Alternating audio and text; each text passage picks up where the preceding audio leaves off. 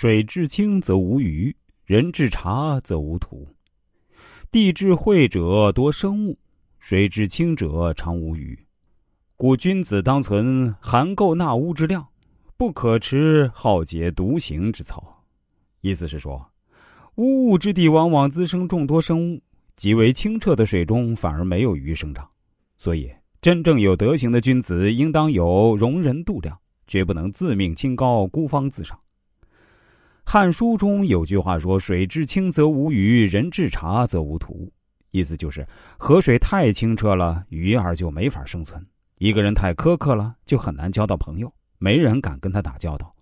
凡事都有利弊，从一方面来说呢，水清本来是个好事儿，因为浑浊的水会让鱼窒息；但是水太清了就不是好事儿，这需要从生态学角度分析。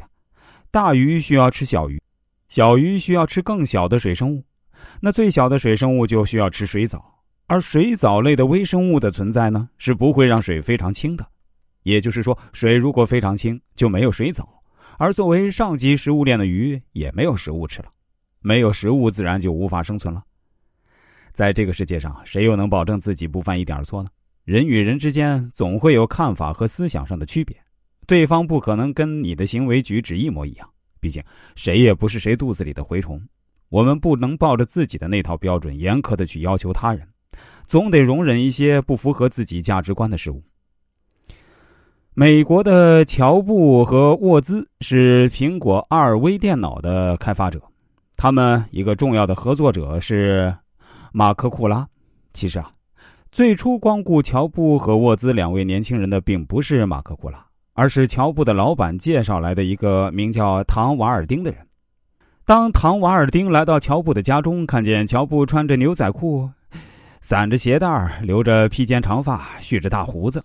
不管怎么看都不像是一位企业家，于是唐瓦尔丁就把这位奇怪的年轻人介绍给另一位风险投资家马克库拉先生。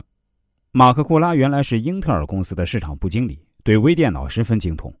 他并没有被乔布和沃兹的样子吓坏，而是先考察了乔布和沃兹的苹果二样机。最后，马克库拉问起了关于苹果二电脑的商业计划，而乔布和沃兹只精通于技术，对商业买卖一窍不通。所以，二人面对马克库拉的提问，一下子面面相觑，说不出话来。但马克库拉并没有因此失望，而是决定和这两位年轻人合作，并出任董事长。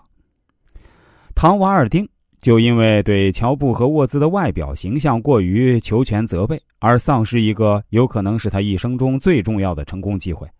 而马克库拉却与他相反，没有对乔布和沃兹求全责备，而是与他们进行了深度的接触了解。所以他成功了，他抓住了人生中的重要机会。我们总会遇到各种各样的人，有很多肯定和我们不是同路人，无论是志趣还是性格，都与我们不合，甚至格格不入。但这些都不要紧，要紧的是他对我们的事业发展是不是有用。在这个时候，苛求完美不是一种正确态度。